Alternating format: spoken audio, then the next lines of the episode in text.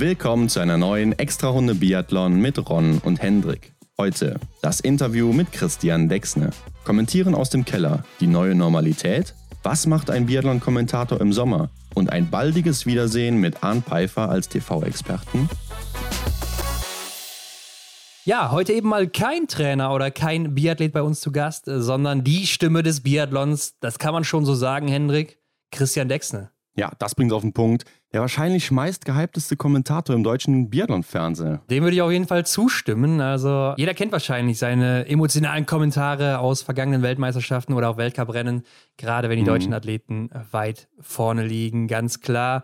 Und ja. er ist zum zweiten Mal bei uns zu Gast, war ja im letzten Jahr auch schon mal da. Da haben wir dann mehr über seine Arbeit während des Weltcups geredet, im Winter. Mhm, ja, und auch wie er überhaupt dann mal zu diesem Job, den er ausübt, gekommen ist. Genau, also wer vielleicht äh, Biathlon-Kommentator oder Reporter werden werden möchte. Vielleicht ist das was für einen, die erste Folge. Also die war auf jeden Fall ziemlich gut angekommen damals. Ja, ich denke, da spreche ich für viele Leute, wenn ich sage, dass er eine sehr sympathische Art hat, die Rennen zu kommentieren und ich freue mich schon wirklich wieder auf den nächsten Winter. Ja, lang ist nicht mehr, also es kommt jetzt wieder alles schneller, als man glaubt. Die Hauptfragen diesmal waren aber, wie war denn eigentlich die Situation im letzten Winter? Sie war ja komplett anders durch eben ja. das Virus und äh, das ARD war nicht wie sonst vor Ort, sondern diesmal in einem Keller oder haben ein Studio aufgebaut. Und äh, wie ist denn das für einen Kommentator oder Reporter, der sonst immer vor Ort ist und dann eben von da kommentiert? Ja klar, für ihn waren es auch ganz andere Situationen. Ja, darüber hinaus haben wir natürlich ja auch mitbekommen, dass die Sommerolympiade war. Ne? Und ähm, da haben wir mal gefragt, was, was er denn so den Sommer übergetrieben hat. Ja, denn ich glaube,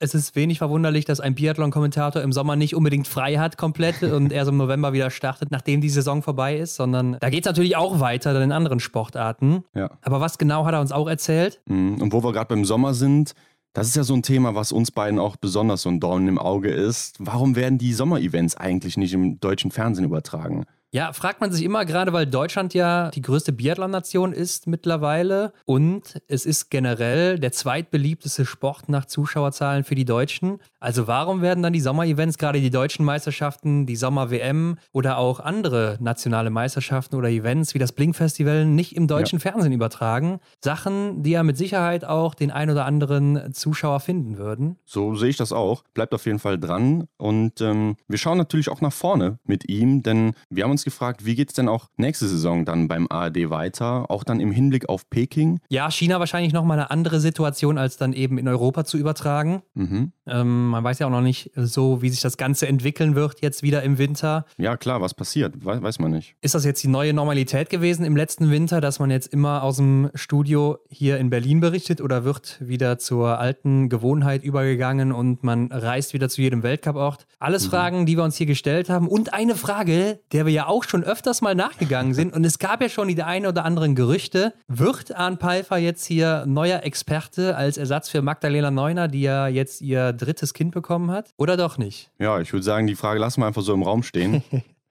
genau. Und äh, ganz wichtig natürlich auch aus meiner Sicht, zum Schluss hatte ich noch ein persönliches Anliegen. Stimmt. Ja. ja. Hat ein bisschen was mit dem Tippspiel zu tun, ne? falls der eine oder andere nicht weiß, worauf ich gerade hinaus will. Ja. Was gab sonst, Hendrik? Ja, in Frankreich war Modenschau. Also Fashion Week oder wie man das so in der Modebranche nennt. Denn Frankreich hat die olympischen Outfits präsentiert. Ja, und ich würde sagen, Modenschau ist hier auch nicht untertrieben. Also gerade in Definitiv. Frankreich, beziehungsweise es war auch in Paris. Genauer ging es um die Präsentation der Olympia-Outfits, die Jacken, Hosen, Trainingsanzüge. Ja. Die eigentlichen Anzüge hat man noch nicht gesehen, die Rennanzüge der Athleten. Aber die Damen und Herren der Szene sind tatsächlich auf dem Laufsteg gegangen. Also das hat mich wirklich überrascht, dass die das da so groß aufgemacht haben. Hat mir sehr gut gefallen. Und ich muss dir sagen, diese Trainingsanzüge, die man da gesehen hat, die haben mich direkt so etwas an den Fußball erinnert, an das Team Paris Saint-Germain. Ja, ähm, klar. Die haben ja auch immer so diese Nationalfarben äh, blau-weiß-rot, vertikal gestreift. Ja, ich glaube, das Weiß ist nicht mehr vorhanden bei Paris Saint-Germain, ja, aber. Ich glaube, 1920 war es mal so. Und ähm, also es hat mich sehr stark daran erinnert. Ja. Und äh, ich glaube, die Besonderheit ist aber auch noch dabei, dass die Farben oder diese Balken dann eben zum Hals hin zusammenlaufen. Also macht das Ganze dann nochmal interessanter. Ja, also wir können auch auf jeden Fall festhalten, die Franzosen können nicht verleugnen, aus welchem Land sie kommen, wenn sie dann da bei äh, in Peking unterwegs sind. Also äh, die Fahne, die ist eigentlich so eins zu eins wiedergegeben auf den Anzügen. Mhm. Äh, du hast auch mal gesagt, sieht ein bisschen aus wie so ein Ärztekittel. ja, das war, weil Quentin Fiormaillet so eine weiße Hose noch anhatte. Ich, glaub, ja, ich weiß gar nicht, war das jetzt eine offizielle Hose dafür? Ja, doch, klar, äh, klar. Und da hatte er noch so weiße Sneaker an. Ja. sah dann so aus wie ein, ein Arzt, der gerade auf dem Weg nach Hause ist. ja, ja ähm, sieht auf jeden Fall ganz gut aus und äh, passt natürlich dann auch wie die Faust aufs Auge, muss man sagen. Ja. Aber was erwartet man auch sonst von, einer, von einem Modeland wie äh, Frankreich, oder? Gerade mit Paris mhm. oder einer Modestadt. Ja, also fand ich schon eine coole Nummer von denen, wie sie das da alles aufgemacht haben. Ja. In Österreich gibt es aber auch wieder neue Anzüge. Weltcup-Anzüge, um genauer zu sein. Ja, da war jetzt am Wochenende die Einkleidung für den kommenden Winter. Ron, was sagst du zu dem neuen Weltcup-Anzug? Also erstmal war ich überrascht. Die Österreicher haben ja im letzten Jahr erst ihren neuen Anzug bekommen. Das heißt jetzt schon wieder nur ein Jahr. Normalerweise hat man ja immer diesen Zwei-Jahres-Rhythmus. Ja. Ähm, hat mich jetzt etwas überrascht, aber ähm, ja, sieht eigentlich ganz gut aus. Ist natürlich in denselben Farben gehalten wie immer. Das Rot ist jetzt ein bisschen präsenter vorhanden als vorher noch. Das Schwarz ist mhm. so ein bisschen zurückgewichen, habe ich das Gefühl, oder auch das Weiß. Ja, das Rot ist sehr präsent. Es hat auch wieder so diesen klassischen gesprenkelten Übergang in die Farben. Ja, ich glaube, du weißt, genau. was ich meine. Dieses gepunktete, aber gefällt mir persönlich sehr gut. Ich fand es jetzt nicht mehr ganz so extrem mit diesem gepunkteten. Ne? Ich weiß noch, letztes Jahr haben wir uns darüber unterhalten, dass das aussah wie so, ja, so ein Camouflagemuster ein bisschen. Ja. Dieses Jahr finde ich es nicht mehr ganz so extrem. Aber fällt auch ziemlich auf, denke ich mal, durch das Rot und jetzt durch das mhm. weniger Schwarz oder Weiß eben, was ja dann ziemlich ähnlich zum Schnee ist, wenn er dann vorhanden ist. Ja. Ähm, auf jeden Fall nicht schlecht. Und eine Meldung habe ich noch aus Schweden. Stina Nilsson ist verletzt. Mhm. Ja, jetzt wage ich schon fast zu sagen, schon wieder. Ja, genau. Im letzten Jahr war es ja auch so. Da ist sie ja auch ausgerutscht, auf dem Ellbogen gefallen oder auf dem Arm gefallen, hat ja. sich ja den Arm da gebrochen. In diesem Jahr ist es anscheinend nicht ganz so schlimm. Sie hat eine Leistenverletzung, aber auch wieder ausgerutscht bei einer Walking Session oder so einer Trailrunning Session, wo es dann eben feucht oder nass war, mhm. weggerutscht und äh, sich anscheinend eine Zerrung geholt. Also ich stelle mir es jetzt so vor, als hätte sie versucht, einen Spagat zu machen, ungewollt und äh, hat nicht ganz geklappt. Nein, um mal ernst zu bleiben, ähm, natürlich schlecht für sie, wirft sie ein bisschen zurück, aber soll wohl mhm. jetzt nicht so gravierend sein, dass sie das große einschränkt und ist jetzt eher mal eine Vorsichtsmaßnahme, dass sie da rausgenommen wird, denn an diesem Wochenende sollte wohl mit den Biathleten ein Skifestival in Mora stattfinden, wo dann äh, Langlaufwettbewerbe abgehalten werden. Und da war sie eben eine der großen Namen, die da starten mhm. sollte.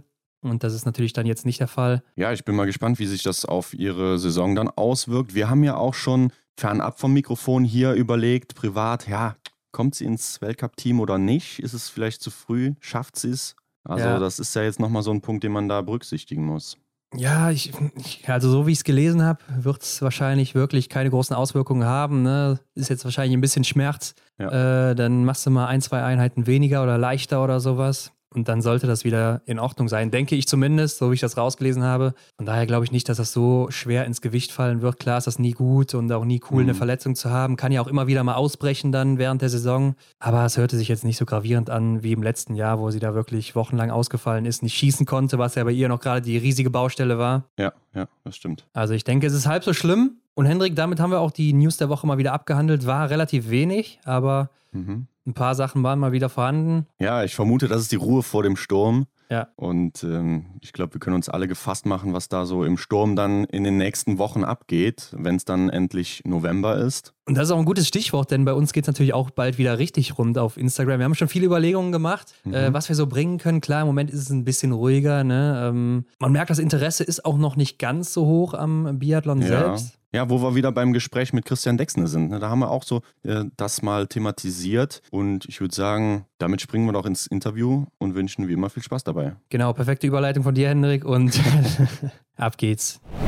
Okay, Christian, unsere erste Aufnahme, die ist jetzt ziemlich genau ein Jahr her, haben wir gesehen. Das war letztes Jahr am 30.09.2020. Ne, jetzt haben wir den 29.09., also fast auf den Tag genau. Und äh, da ging es ja hauptsächlich dann um deine Person auch und deine Arbeit im Winter als Kommentator bzw. Berichterstatter fürs ARD oder fürs RBB. Und da hast du uns ja einen ganz guten Einblick auch verschafft über deine Arbeit, wie dein Job so aussieht. Du kommentierst, recherchierst dann immer direkt vor Ort am Weltcup. Diesmal war es aber ja aufgrund der aktuellen Situation anders. Das konnte man teilweise dann auch schon im Fernsehen sehen. Aber kannst du uns nochmal zusammenfassen, was war so anders im vergangenen Winter für dich und auch für dein Team? Ja, für mich war natürlich hauptsächlich Hallo erstmal, äh, Ron ja. Hendrik ähm, und alle anderen. Äh, grüßt euch. Ja, für mich war natürlich vor allen Dingen anders, dass ich überhaupt nicht vor Ort war. Also ich saß im Prinzip im Keller in Berlin und habe äh, genau das Gleiche gesehen, was die Zuschauer gesehen haben, nämlich ausschließlich äh, das Weltbild. Wir haben dann einen kleinen Trick äh, uns noch erlaubt und äh, haben eine Kamera abgesteckt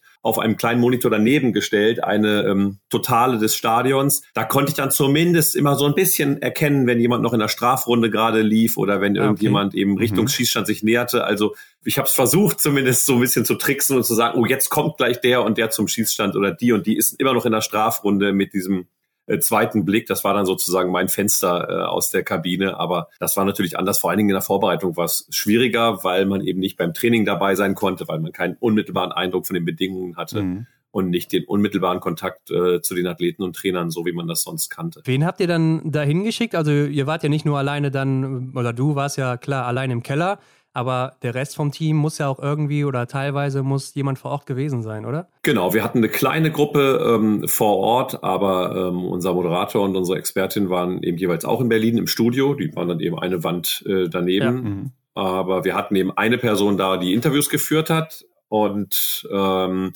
hatten eben dafür natürlich eine Kamera und hatten eben auch noch wenige eigene Kameras nach wie vor, damit wir, ihr kennt das ja, das Weltbild eben immer ergänzen können um die deutschen äh, Teilnehmer, wo die gerade sind, genau, am Start, am Schießen und eben auch teilweise auf der Strecke, aber alles sehr, sehr abgespeckt. Mhm. Es hat ganz gut funktioniert, fand ich. Insgesamt muss man leider sagen, das darf man natürlich nicht zu laut sagen, weil ähm, sonst kommen natürlich die Verantwortlichen auf die Idee zu sagen, das machen wir jetzt immer so. Wir sparen ganz viel Reisekosten.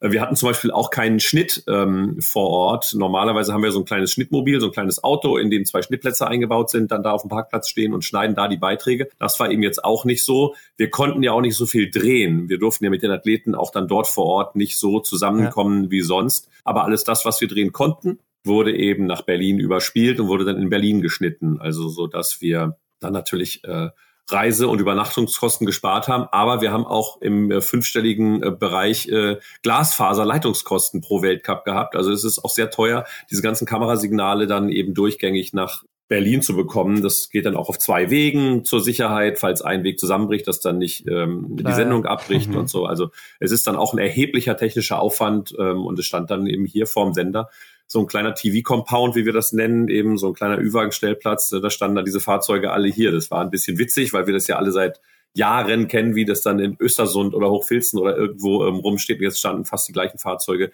eben hier auf dem Parkplatz und wir haben das dann von von zu Hause mhm. gemacht. Ja, du hast schon erzählt jetzt gerade, dass du nicht direkt vor Ort warst ähm, in deinem kleinen Keller unten in Berlin, sag ich mal.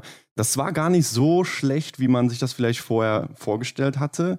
Ähm, aber dennoch musste doch irgendwas gefehlt haben, oder? Ja, natürlich hat das alles gefehlt. Ich muss aber auch dazu sagen, es hat wirklich sehr gut funktioniert mit den Sportlern. Das äh, hilft natürlich, dass wir über Jahre uns kennen, mhm. dass man eben auch ein Vertrauensverhältnis hat. Und wir haben dann an den Abenden vor den Rennen eben habe ich hier gesessen an dem Schreibtisch bei mir zu Hause, wo ich jetzt auch sitze, Homeoffice mhm, halt ja, ja. und habe ähm, einen nach dem anderen mit FaceTime angerufen, damit man sich wenigstens auch mal ja. sieht. Das ist dann auch ein bisschen netter.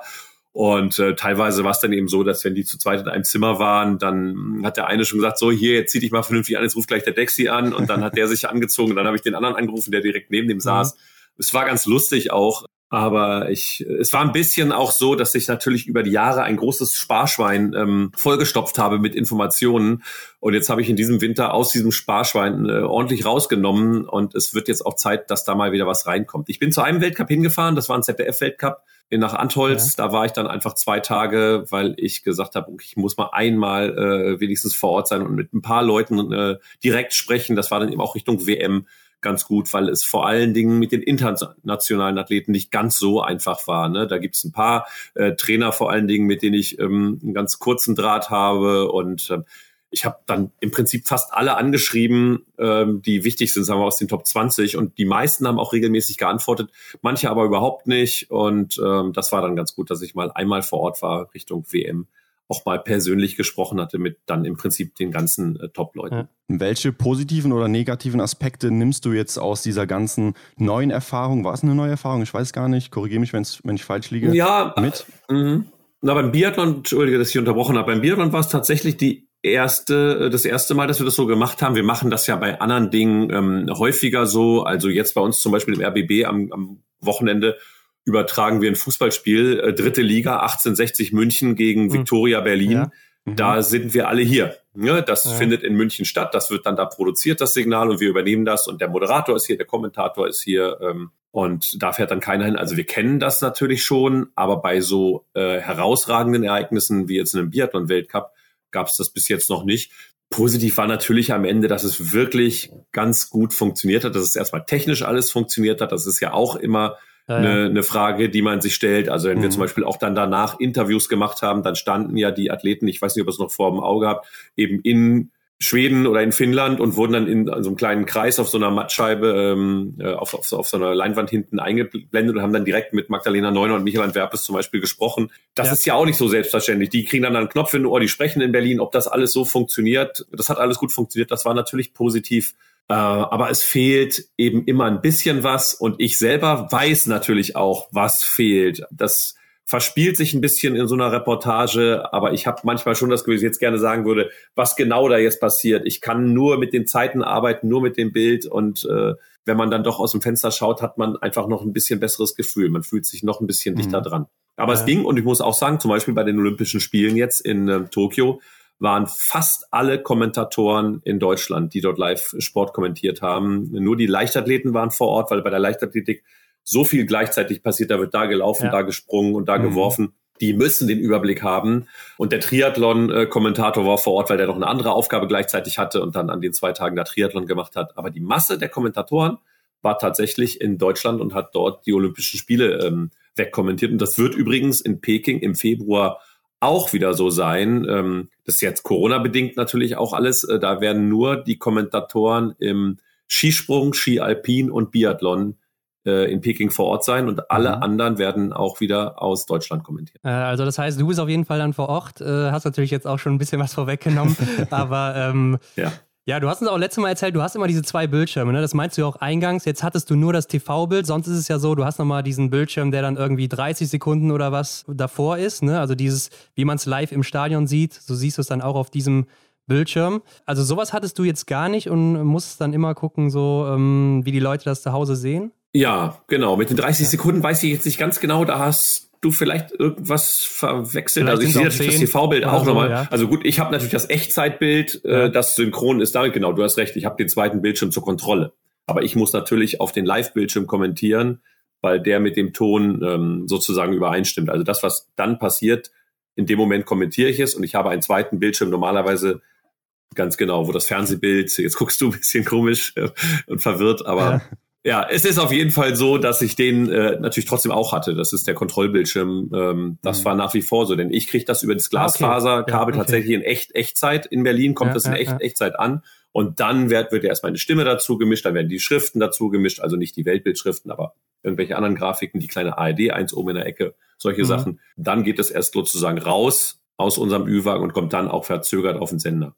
Aber bei uns kommt es tatsächlich mit irgendwie, ich glaube, einer Millionstel Sekunde Verspätung an. Okay, mhm. okay. Ja, gut. Das ist natürlich dann ziemlich schnell. ähm, aber wenn das so einwandfrei klappt, ist es natürlich sehr gut. Du ja. hast aber eben auch dein Sparschwein angesprochen, was du aufbrechen musstest oder kaputt machen musstest. Äh, was ist denn da so drin in dem Sparschwein? Naja, da sind halt viele, viele ähm, Anekdoten und Geschichten drin, ein paar Infos, die man über die Sportler hat. Da muss man immer wieder gucken, dass man was Neues ähm, hat, damit es nicht langweilig wird. Also du musst ja, du kannst eben nicht jedes Mal, wenn äh, Johannes Tinius Bö äh, durchs Bild läuft und es passiert gerade nichts im Rennen Dramatisches erzählen, dass der ähm, gerade geheiratet hat oder was weiß ich, ja, ja. sondern es ist halt immer schön, wenn man dann immer mal wieder eine neue Information dazu hat. Was ich, die Problematik mit seinem Gewehr war ja in diesem Winter ein, ein großes Thema. Äh, wechselt er den Schaft, wechselt er ihn nicht? Was ist jetzt anders an dem Schaft? Ist es ein Vorteil? Ist es ein Nachteil? Ich habe äh, zu Sigi Masé, zu seinem Trainer, einen sehr kurzen Draht. Das ist ganz mhm. gut. Der hat mir da natürlich immer sehr gut ähm, geholfen. Da haben die Norweger das auch. Die sind ja da sehr affin, was so digitale äh, Kommunikation angeht, haben auch ja. immer ähm, Presserunden angeboten über äh, Teams zum Beispiel, wo ich äh, automatisch mit im Verteiler war. Wir haben äh, uns auch mit den internationalen Kommentatoren sind wir ein bisschen enger aneinander gerückt, sodass wir uns da auch ausgetauscht haben. Ich habe den schwedischen, den russischen, äh, italienischen, französischen Kommentatoren eben immer mich ausgetauscht. Das vor allen Dingen auch mit denen aus Osteuropa, da ist es oft ein bisschen schwieriger, an Informationen zu kommen, äh, Slowenien, Tschechien, aber die Kommentatoren sind da natürlich auch immer informiert. Also das waren dann so die, die Tricks, wie man eben versucht hat, immer mal wieder was Neues rauszufinden. Christian, es gab ja nicht nur den Weltcup in diesem Jahr, sondern äh, IBU Cup natürlich auch, aber besonders die Junioren-WM, die wurde auf Facebook übertragen und die hast du kommentiert. Mhm. Äh, das war eine Premiere, oder? Ja, das war tatsächlich eine Premiere. Da war ich auch ganz froh, dass das geklappt hat. Ich kämpfe dafür seit Jahren im Prinzip, seit äh, das angeboten wird als, als gutes äh, fernsehtaugliches Bild, muss man ja auch sagen. Das war ja ein, ein richtig hohes Niveau, wie das ja. äh, ja. produziert wurde. Und ähm, da gab es halt immer mal wieder Bedenken, aber inzwischen auch das ist natürlich dem technischen Fortschritt ge geschuldet. Das war im Prinzip eine One-Man-Show von mir mit einem Tonkollegen. Also wir waren zu zweit, da kommt dann einfach nur äh, in Anführungszeichen das Signal und ein Tonkollege sitzt äh, mit mir im Studio. Ne, das wird direkt äh, auf Facebook durchgesteckt und der mischt so ein bisschen den Ton, ne? Und was heißt ein bisschen? Das mhm. ist ja auch äh, ein, ein, ein, Beruf, ne? dass wenn ich laut werde, er die Atmung ein bisschen runterpegelt und so weiter. Ja, klar, klar. Ähm, und dadurch, dass wir das eben sehr, sehr schmal gemacht haben, ähm, war das dann möglich. Ich hoffe, dass wir das in Zukunft häufiger machen können. Auch da, ihr habt, wenn ihr es aufmerksam verfolgt habt, gesehen, wir konnten leider nur an den beiden ersten Tagen äh, das machen mit den, ja. ich glaube, Sprint- und Verfolgungsrennen. Ja, genau, ne? genau. Mhm. Ja, und danach dann leider nicht mehr, weil an den anderen Tagen das ZDF Wintersporttage hatte. Das heißt, an den beiden Tagen, als wir es gemacht haben, lief auch Wintersport in der ARD. Dann dürfen wir auch okay, äh, Wintersport ja. streamen. Dann war ähm, äh, Mittwoch, Donnerstag, Freitag, glaube ich, ging es dann noch zu Ende oder so. Das war aber dann eine ZDF-Wintersportwoche und da gibt es ein Agreement, dass wir dann dagegen nichts äh, streamen dürfen, so dass wir es dann mhm. leider nicht machen konnten. Ich habe aber, ich glaube, da gibt es auch Gespräche, dass das ähm, in Zukunft ein bisschen großzügiger gehandhabt wird, denn ähm. Ganz ehrlich glaube ich jetzt nicht, dass das dem ZDF Wintersportprogramm wahnsinnig geschadet hätte, wenn da am Vormittag oder am Nachmittag mal eine Stunde Biathlon auf unserer Facebook-Seite gelaufen wäre. Aber das sind so die, die internen ja. Absprachen, da muss man sich dann auch dran halten, das ist auch in Ordnung. Ja, aber das hat sehr viel Spaß gemacht und auch da war es so, ähm, da habe ich halt dann die Trainer angerufen, ähm, und dann haben die die ganzen Athleten rangeholt, dann haben die sich alle bei mir gemeldet. Äh, ihr kennt die ja teilweise besser als ich, glaube ich, weil ihr ja. die auch alles schon mal hier oder da äh, in eurem Podcast hattet. Mhm. Ähm, ja, und tolle Geschichten gab es auch. Die Deutschen waren ja nicht ganz so erfolgreich in den Rennen. Aber der geht, ne? Du hast ja äh, Philipp Lipowitz da, der war ganz gut dabei. Genau. Äh, Simon Kaiser der war auch, ganz gut ne? dabei. Ich glaube, die hat auch beide dann am Telefon nachher noch. Hm. Stimmt, das war dann natürlich auch was, was äh, wir einfach improvisiert versucht haben und ja. haben dann gesagt, komm, wir rufen die einfach an und auch das. Ich glaube aber, die Leute, die sowas gucken, denen ist es dann auch egal, ob man die dann da sieht und die sind eingeleuchtet oder so, oder man ja, hört die eben einfach ja. nur. Also aus der Community haben wir natürlich ein super Feedback bekommen. Äh, teilweise haben die Eltern geschrieben von den Athleten, wie toll sie das mhm. finden, dass wir sowas machen.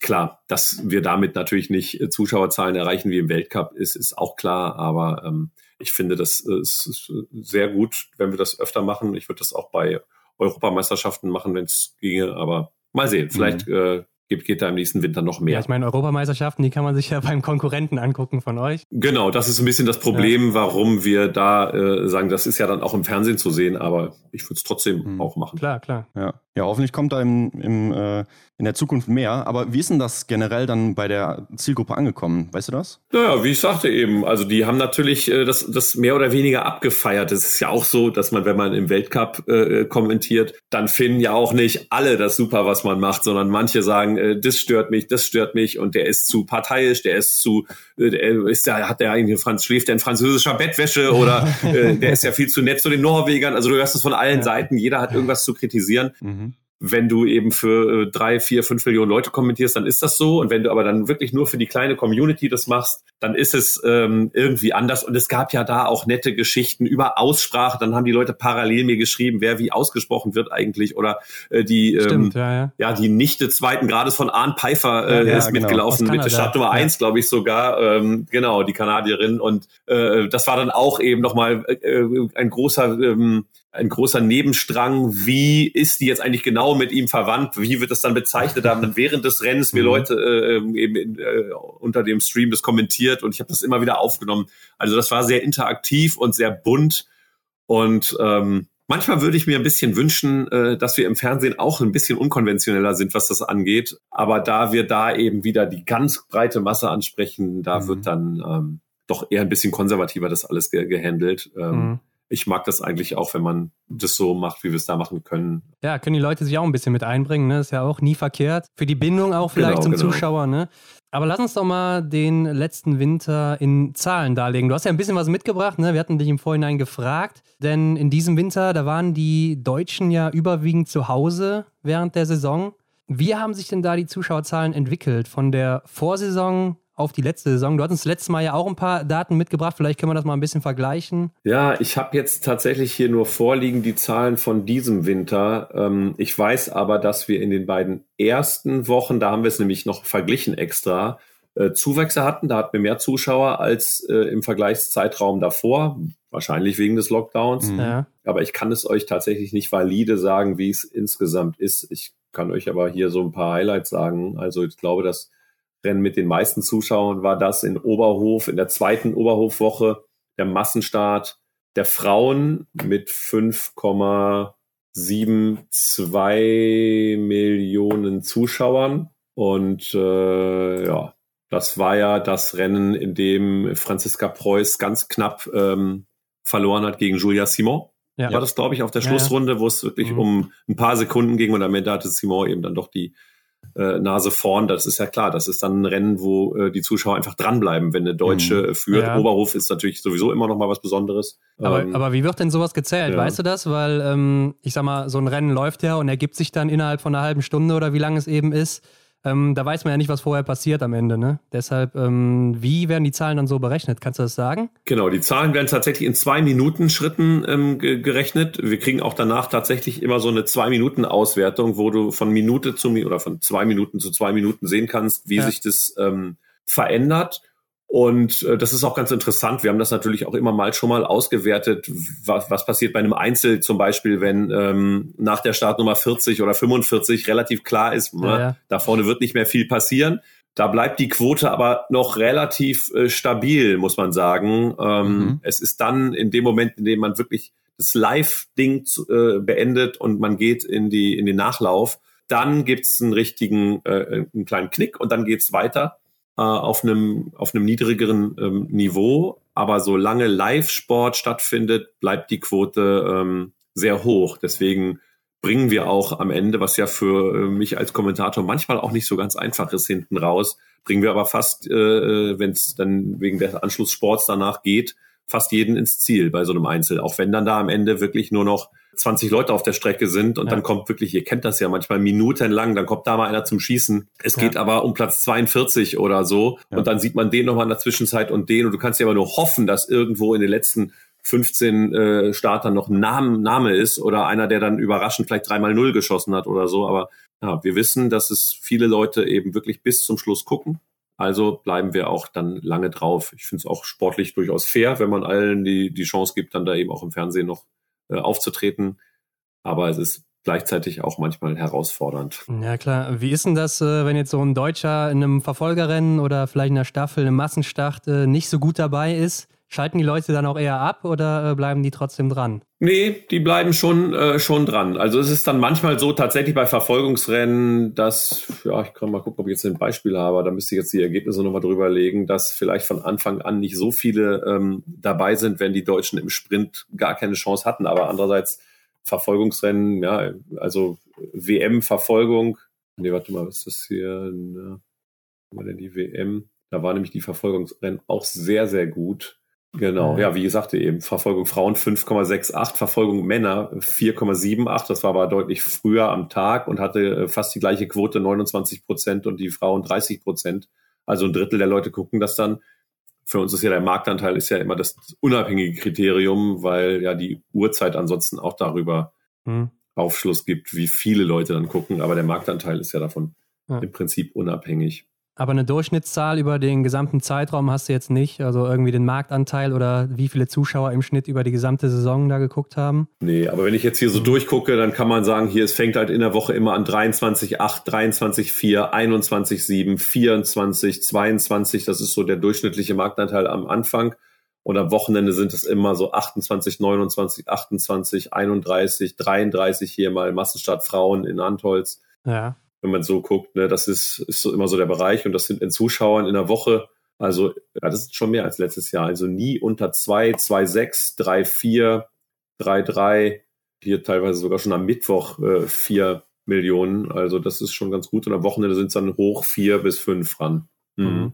Ja, hört sich ähnlich an wie im letzten Jahr, vielleicht ein bisschen mehr, oder? Ja, ja, ich glaube, es ist insgesamt so ähnliches Niveau. Ich habe den Eindruck jetzt beim Gucken, dass es offensichtlich in der Woche schon eher ein bisschen, bisschen mehr war als früher. Was vielleicht auch daran liegt, dass dann eben Leute im Homeoffice sind, dann können die eben vielleicht heimlich schon mal ein bisschen nebenbei den Fernseher anmachen. Das kannst mhm. du dann im Büro vielleicht nicht so gut machen. Und mhm. aber das ist jetzt, reime ich mir hier nur zusammen, das ist tatsächlich nicht. Ähm, äh, keine, keine, kein Ergebnis einer wissenschaftlichen Mit Zahlen belegt, okay.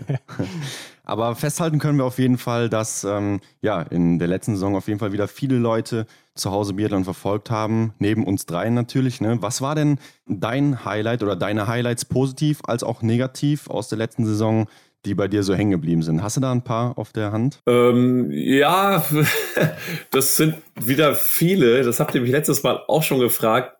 Ich, ja, das, das ist schwer zu finden. Also ein kurioses Highlight, würde ich sagen, ist im Januar tatsächlich passiert, als ich einen ähm, Schweizer Biathleten erwähnt ja, habe richtig. und den ja. Umstand, dass er ähm, ja. der einzige ist, der Single ist in der Schweizer äh, Mannschaft. Es war ein kleiner Witz. Ich hatte eben, wie vorhin schon erzählt, am Abend davor mit, ähm, mit Ali Wolf, mit dem Schweizer, mit dem deutschen Trainer der Schweizer telefoniert. Mhm. Und ähm, dann sagte er, ja, du könntest das ja mal sagen. Und am nächsten Tag ja. habe ich dann, das war auch, das hat tatsächlich so äh, hohe Startnummer. Ich glaube, es war sogar ein Einzel. Ich weiß es nicht mehr genau. Sprint war es, Und äh, dann ergab sich die Gelegenheit, es war ein Oberhof, ja, genau, ja. Und Sprint ich hatte da dem Regisseur tatsächlich gesagt, pass auf, seh zu, dass du den hinten einmal zeigst, Sprint, ja. Und dann hat er ihm beim Schießen gezeigt und hinten noch mal eine Abfahrt. Dann konnte ich das also zweimal erzählen.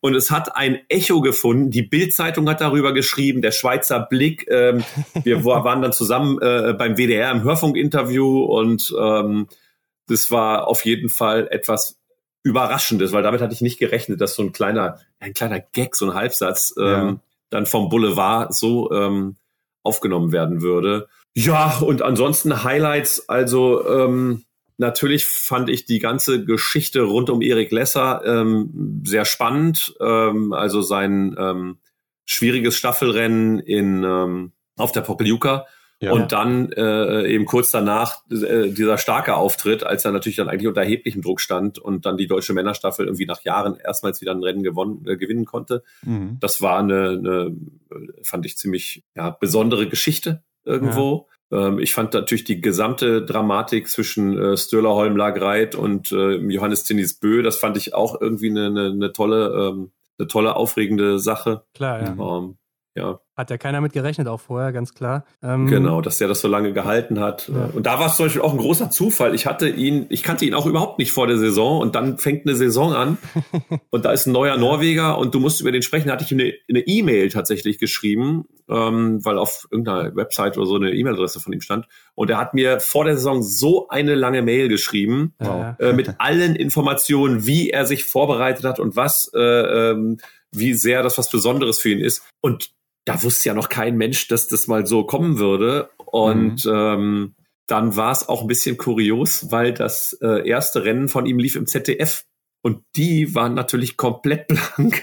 äh, die Kollegen taten mir dann auch ein bisschen leid. Ja. Ich äh, hab Herbert Fritzenberger Moor gesagt, was ist denn das jetzt da schon wieder für ein neuer Norweger? Wo kommt der denn plötzlich mhm. her? Ja. Und ich hatte hier eine, eine ausgedruckte E-Mail liegen, so einen Zettel äh, voll mit Informationen. Und ähm, kam dann die Woche danach damit um die Ecke. Da dachte natürlich jeder, ja klar, jetzt hat der den kontaktiert. Ist ja klar, dass man den jetzt weiß. Ich hatte es aber tatsächlich durch einen mhm. Zufall ähm, im Prinzip schon vorher und hatte dann mit Stöller einen sehr guten Austausch den ganzen Winter und ähm, habe ihn dann tatsächlich persönlich das erste Mal erst in Antholz gesehen. Ja. Mhm. Das war auch ein bisschen kurios. Dachte, ach, du bist das also. Ja, ja, ich bin das so. ja, ist auf jeden Fall ein super netter Typ. Also das können wir nur unterstreichen. Mhm, das stimmt, ähm, ja. ja.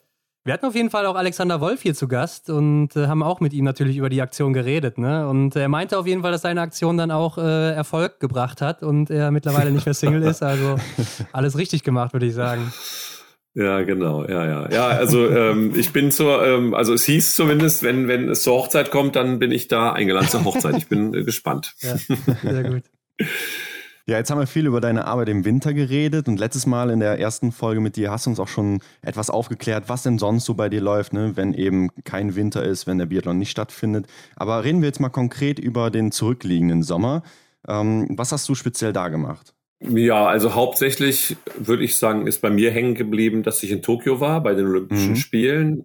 Wir haben uns da ja auch ganz anders aufgestellt. Ich habe es vorhin ja schon kurz ähm, erwähnt, dass eben wir mit einer ganz kleinen mhm. Gruppe da waren. Wir waren aber mit so einer Gruppe davon, wie viel waren wir? Sieben oder acht Leute, die eben äh, vor Ort waren, hauptsächlich bei den äh, Events, um Interviews zu machen mhm. und äh, kleine Moderationen weil ja irgendjemand muss ja dann trotzdem da stehen und sagen, wie war das heute, ähm, was ist da schiefgelaufen und ähm, was nehmen Sie sich jetzt für den nächsten Wettkampf vor.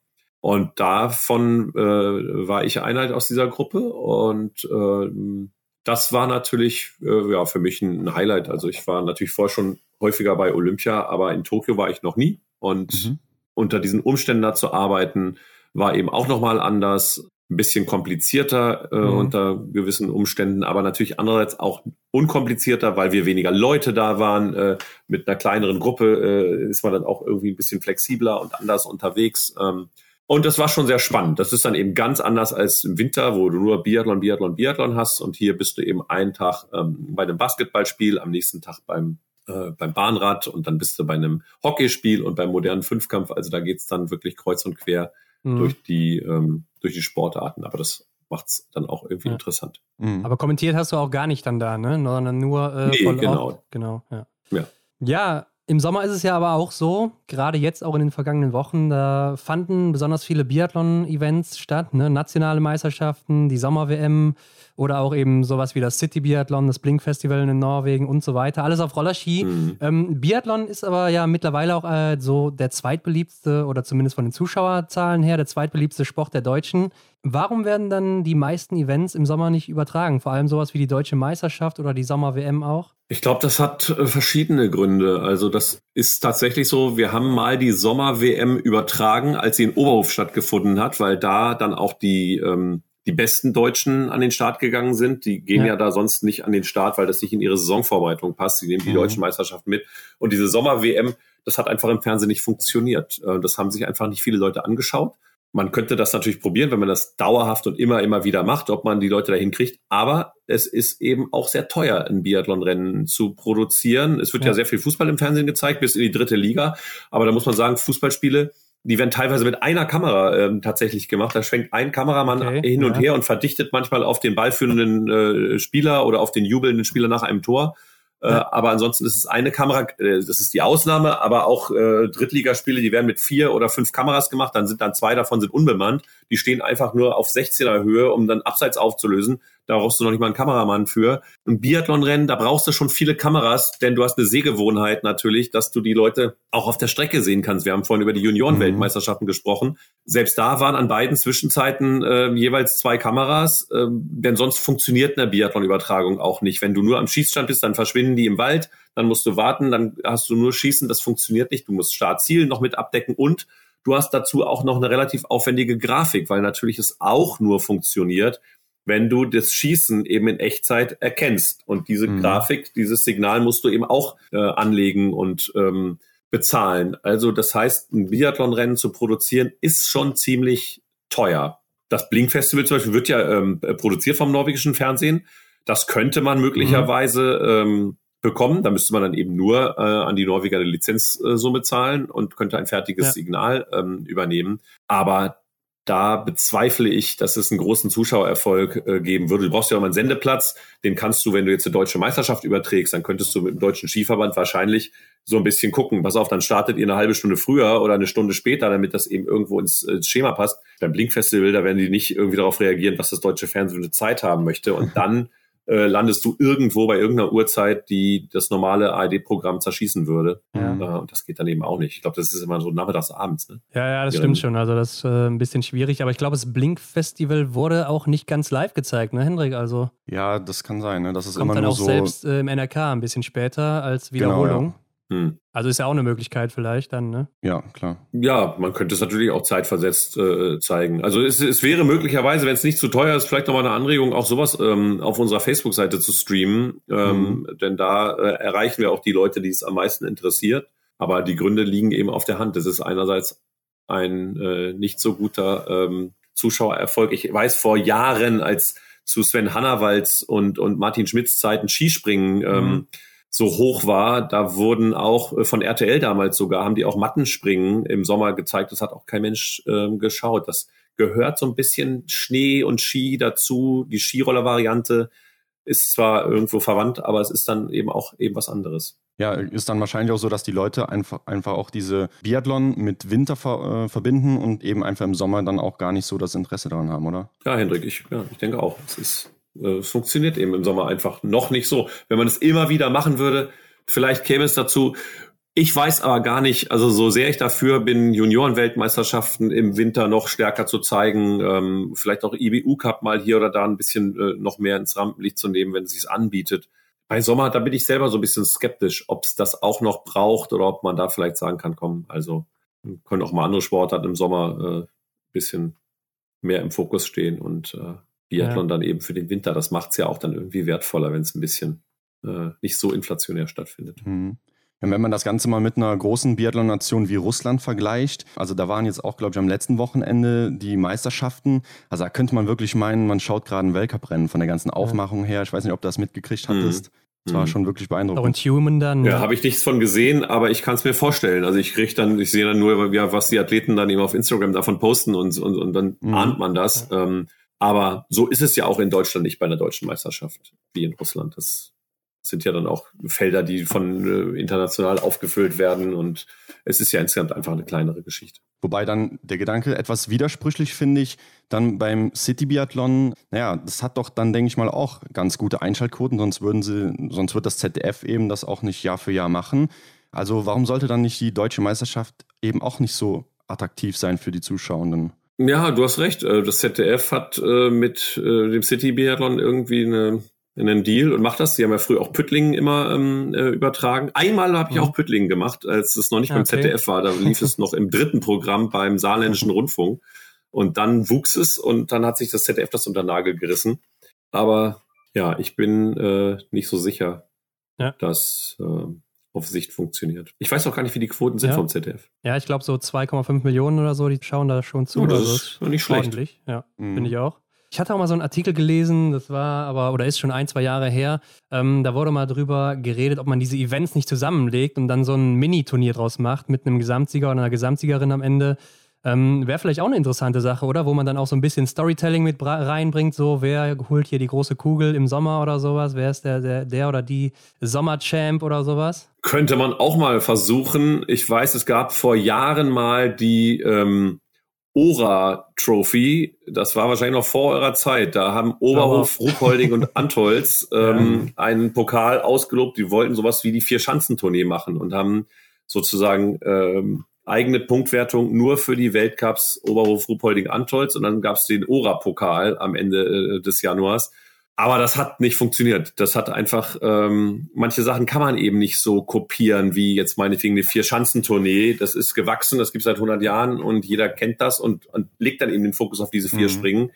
Also ich habe meine Zweifel, weil ich auch von vielen Athleten, äh, vielen Athleten weiß, dass sie eben dann doch in ihrer Vorbereitung auf den Winter eben sehr selektiv nur äh, bestimmte ähm, Wettkämpfe wahrnehmen wollen und können. Und das würde denen, glaube ich, gar nicht passen, wenn da jetzt nochmal so ein längerer Block reinkäme von Wettkämpfen, die dann auch noch ja. sportlich aufgewertet ähm, werden. Ich glaube, das passt einfach auch nicht so gut, wenn du ja, eine Ausdauersportart ähm, mhm. betreibst, äh, wo du eben auch eine sehr gezielte Vorbereitung über mehrere Monate hast und dann ja auch nochmal einen weiteren Formaufbau innerhalb der Saison zum Saisonhöhepunkt im Februar. Halte ich für schwierig, wenn du dann da jetzt im Juli oder August nochmal einen Block hast von drei, vier Wochen, ähm, ja. wo du äh, wirklich Wettkampfniveau anbieten musst. Mhm. Die Deutschen sind komplett auf die deutschen Meisterschaften dann irgendwie einmal fokussiert, weil es eben eine Qualifikations, äh, ein Qualifikationswettkampf für den Weltcup ist, für viele jedenfalls. Und ähm, das war's dann aber auch. Ne? Dann nimmt man mhm. halt nochmal ein bisschen Taschengeld mit, indem man hier oder da einen Showwettkampf mitmacht. Aber mhm. das reicht, glaube ich. Ja, die nächste Saison steht vor der Tür. Ganz so lang ist es ja gar nicht mehr. Die Zeit ist mal wieder im Flug verflogen. Mhm. ähm, und interessant ist natürlich auch, wie es ähm, bei euch dann eben weitergeht. Du hast eben schon mal ein bisschen was gesagt. Ja, wie schätzt du die Situation ein? Seid ihr wieder komplett vor Ort oder? Ja, das wissen wir auch noch nicht genau. Es ist tatsächlich jetzt so, dass wir äh, im Moment dreigleisig planen. Also es gibt eine Planung, dass wir es wieder so machen wie vor zwei Jahren. Fast ja. alles. Wir werden äh, in Details uns äh, ein bisschen reduzieren Eine Variante ist die, dass wir es so machen müssen wie im letzten Winter, also mit einer ganz kleinen Gruppe fahren. Und dann gibt es noch eine Zwischenplanung, wo wir mhm. Teile mit Teilen hinfahren, Teile dalassen, also Moderator, Kommentator würde hinfahren. Der Schnitt würde aber zum Beispiel in Berlin bleiben. Ähm, das sind drei Varianten, die wir planen. Heute würde ich sagen, gehen wir erstmal davon aus, dass wir im Dezember wieder so hinfahren, so ähnlich jedenfalls wie vor ähm, zwei Jahren. Wir haben mhm. tatsächlich ein paar Dinge äh, verändern, verändert nach dem letzten Jahr, weil wir einfach gemerkt haben, bestimmte Dinge brauchen wir vor Ort nicht mehr, äh, so dass wir ein bisschen äh, runtergefahren haben, das Ganze, aber nicht so, dass das im Programm spürbar ist, hoffentlich jedenfalls. Aber eigentlich gehen wir davon aus, dass wir erstmal wieder vor Ort sein werden. Ich glaube, letztes Jahr hatte ich auch diese ABC-Optionen dann offen, ne, wo ihr euch dann wahrscheinlich dann aufgrund der Situation für die genau. eine entschieden habt. Ja. Wie ist denn das persönlich für dich? Äh, findest du es das gut, dass es wieder zurückgeht ins Stadion? Also wenn es dann so ist, ähm, bist du dann wieder voll dabei oder sagst du, ja, hatte auch schon ein paar positive Aspekte, jetzt mal zu Hause zu sein, bei der Familie oder so? Ja, es, äh, es ist tatsächlich so. Also ich freue mich äh, schon sehr darauf, da wieder hinzufahren. Es war tatsächlich natürlich auch so, dass letztes Jahr, als die Schulen zu waren und meine beiden Kinder hier die ganze ja. Zeit nebenan saßen, ähm, meine Frau ist selbstständig, die ist unterwegs, die kann sich da nicht drum kümmern. Ähm, mhm. Und dann äh, saß ich halt hier und es war ein bisschen komisch auch teilweise, weil ich von äh, acht bis zwölf hier nebenan ähm, den Kindern Nachhilfeunterricht gegeben habe oder ein bisschen unterstützt habe, immer mit ihrem Schulunterricht. Dann bin ich um halb eins aufs Fahrrad gestiegen, war um eins äh, äh, im Sender und um zwei habe ich gesagt, so, herzlich willkommen zum Sprint der Frauen. Äh, mal gucken, wer heute gewinnt. Tiril Eckhoff, die große Favoritin. Und in meinem Kopf hatte ich noch irgendwie den Erdkunde-Atlas von meinem Sohn äh, so vor Augen.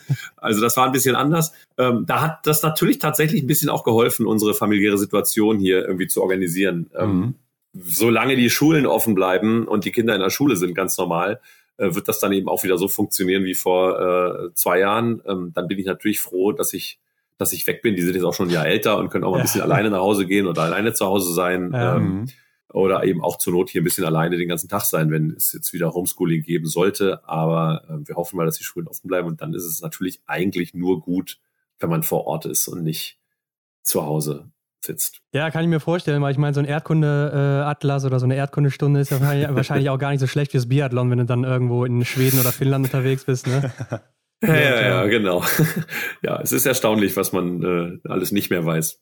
Ja, also zum Beispiel, ich meine, wie findet ihr es? Wir haben auch darüber gesprochen, ähm, Moderator und Experte im Studio ist es eigentlich egal, ob die im Studio stehen ähm, oder ist es dann doch schon eine andere Anmutung, wenn die mit der Winterjacke im Schnee stehen und direkt dahinter äh, laufen die Leute vorbei, die zum Start und zum Ziel gehen oder ähm, äh, wie, wie empfindet ihr das als Zuschauer? Ja, also ähm, ich habe da persönlich kein Problem mit, muss ich sagen. Ich weiß natürlich nicht, wie das äh, die anderen Leute sehen, die da äh, immer Biathlon gucken. Mir geht es wahrscheinlich auch eher um die Inhalte. Ne? Und wenn mhm. ich dann sehe, eine Magdalena Neuner ist da, die natürlich auch viel Erfahrung hat, so, dann äh, kann man schon drauf vertrauen, dass das ganz äh, gut ist, was sie da als Expertin auch macht. Ja, ich hatte aber immer das Gefühl, dass das gerade beim Biathlon was Besonderes ist. Wenn äh, Michael, Michael Antwerpes, schweres Wort, Michael Antwerpes zum Beispiel mit Kathi Wilhelm oder so äh, dann eben ja nahezu im Stadion steht mit der beschriebenen mhm. Winterjacke und der Mütze auf, weil alle anderen Sportarten, so die ich verfolge, ja, da fand das meistens so im Studio statt und wie gesagt, dann war das für mich eher eine Besonderheit. Also ich habe es auch so empfunden. Ich hatte während der Saison dann ganz oft gedacht, eigentlich ganz gut, das Studio ist ein bisschen, sieht schick aus und ähm, die Bedingungen sind irgendwie ein bisschen einfacher, weil es geregnet nicht, es ist kein Wind und man hat da irgendwie einen Computer daneben stehen und kann immer mal was nachgucken, also jetzt für die Moderatoren und Experten. Mhm. Und dann kam die ähm, Ski-WM. Und das war dann das erste Mal als die nordische Ski-WM. Das war dann das erste Mal, dass ja. wieder Moderatoren vor Ort waren. Also nicht Biathlon, äh, aber dann eben beim Langlauf und an der Schanze. Und als ich das gesehen habe, dachte ich so, ah, irgendwie finde ich es schon besser, wenn der Moderator und der Experte direkt da dran stehen. Das hat nochmal eine andere Form ja. von Authentizität und, äh, ähm, und Nähe und nicht dieses, ach, wir schalten jetzt mal darüber. Ähm, da bis dahin dachte ich eigentlich, ja, ob der Experte und der Moderator mitkommen müssen, weiß ich gar nicht. Ich finde es im Studio echt nicht schlecht. Dann habe ich aber selber hm, meine eigene Meinung nochmal geändert. Ja, ich weiß auf jeden Fall, in meinem Haushalt wird auch schon mal öfter dann gefragt, äh, ob die jetzt gerade vor Ort sind oder ob das jetzt im Studio ist oder sowas, ne? Und äh, die da so ein mhm. Studio aufgebaut haben, dann zum Beispiel in Antholz oder wo auch immer. Ähm, ist natürlich dann auch ein bisschen irritierend für den einen oder anderen. Mhm. Kommen wir mal zum Highlight der nächsten Saison, Christian. Ähm, Peking Hast ja eben auch schon ein bisschen drüber gesprochen. Im Sommer in Tokio war es ja schon relativ schwierig mit der Situation. Ne? Die waren ja ziemlich betroffen zu dem Zeitpunkt auch. Hast du schon eine Idee oder habt ihr schon mal darüber diskutiert, wie das jetzt in China sein könnte? Und äh, ich meine, du bist natürlich kein Virologe, ne?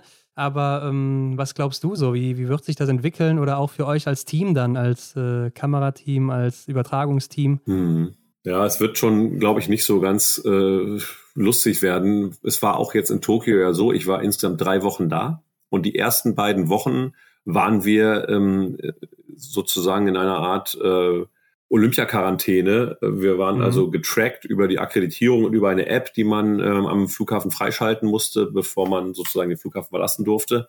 Und mhm. wir durften uns nur in unserem äh, Olympia-Hotel aufhalten und eben an den Wettkampfstätten und im Sendezentrum und äh, wurden dann vor der Tür mit dem Bus abgeholt, haben aus dem Fenster Tokio gesehen, sind dann ja. ins Stadion, dann wieder zurück. Wir waren also nur an diesen Olympia-Orten und konnten uns im Prinzip nicht mischen ähm, mit der Bevölkerung. Wir wurden vorher sehr streng getestet, zweimal PCR getestet an den beiden Tagen, dann bei der Ankunft am Flughafen ein Test und erst dann durften wir den Flughafen verlassen, ähm, zwei Stunden später oder so.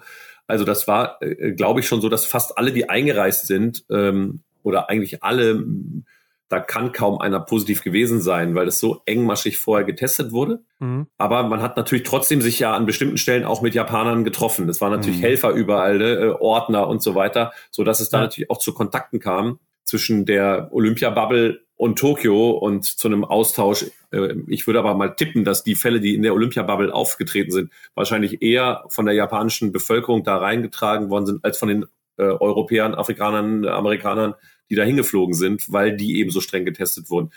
Um es kurz mhm. zu machen, es war auf jeden Fall da schon relativ streng. Und was wir hören, ähm, ist es eben jetzt so, dass die Chinesen, das ist natürlich nicht überraschend, das noch strenger handeln wollen und im Prinzip alle, die einreisen, für den gesamten Zeitraum eben in so einer Blase ähm, belassen wollen. Das bedeutet ja zweieinhalb, drei Wochen dann eben nur Olympia und nichts ähm, anderes. Also nicht mal irgendwo rausgehen, ähm, sondern Essen ins Hotel äh, bestellen und dann auf dem Hotelzimmer essen und so. Ist natürlich nicht so ähm, lustig, aber am Ende besser äh, vor Ort sein und da kommentieren als von hier kommentieren. Mhm. Äh, würde ich am Ende immer sagen. Auch wenn es natürlich bei Olympia durch die Zeitverschiebung jetzt auch nicht so sein wird, dass wir die Monster-Sendezeiten haben irgendwie am Abend, sondern es wird ja eher am frühen Morgen oder Vormittag sein, wenn es gut läuft, vielleicht mal am, am, am Mittag oder so. Mhm. Äh, so ja. ähnlich wie es in Pyeongchang ja auch war. Ähm, 9 bis 11 Uhr oder sowas, glaube ich, sind die Zeiten. Ja, ja mh, genau. Also ja, aber es wird dann wahrscheinlich für uns schon so sein, dass wir sehr, sehr streng dort kontrolliert werden. Das ist ja, ähm, ja, ich glaube, die chinesische Führung ist ja sowieso ein bisschen skeptisch, wenn Journalisten ins Land kommen und ja es macht sie natürlich auch ein bisschen einfacher, uns zu kontrollieren, wenn sie unter dem Deckmantel von Corona sagen, ihr dürft nirgends mhm. hin. Ähm, dann können sie ja. sich auch sicher sein, dass keiner von uns irgendwo hingeht, wo vielleicht dann doch eine Anti-Olympia-Demo ist und wir wollen das mal filmen oder so. Also wir werden da schon wahrscheinlich relativ streng kontrolliert werden. Das ist, mhm. ähm, ist zu befürchten. Ja. ja. Nun ist ja so, normalerweise gibt es immer eine Generalprobe vor dem Großevent, ein Jahr vorher. Die gab es eben jetzt für Peking nicht, weder für die Athletinnen noch für euch natürlich dann auch. Wie ist das denn für euch als TV-Team? Ja, das ist in der Tat äh, eine große Schwierigkeit. Ich glaube aber für uns als TV-Team dann am Ende ein bisschen weniger als für die, äh, für die Sportler. Die haben natürlich dann auch ein paar Tage Zeit, sich an die Strecken zu gewöhnen. Aber ich, ähm, ich weiß, äh, Pyeongchang, da haben die, ähm, die Sportler da oder die Wissenschaftler haben das alles Höhen vermessen, äh, das Profil der Strecke, um dann die Laufbänder eben mhm. sozusagen das simulieren zu lassen, dass man die eben so programmieren kann auf diese Strecken in der Vorbereitung, ja. ähm, wie das äh, dann eben im Wettkampf sein wird. Da kommen jetzt eben alle äh, zu einer neuen Strecke und müssen eine neue Strecke laufen. Das ist ungewöhnlich. Es ist aber auch für alle gleich außer vielleicht für die Chinesen, aber da die ja nun nicht unbedingt zu den Medaillenkandidaten gehören, kann man das, glaube ich, wer in dem weiß, Fall dann vernachlässigen.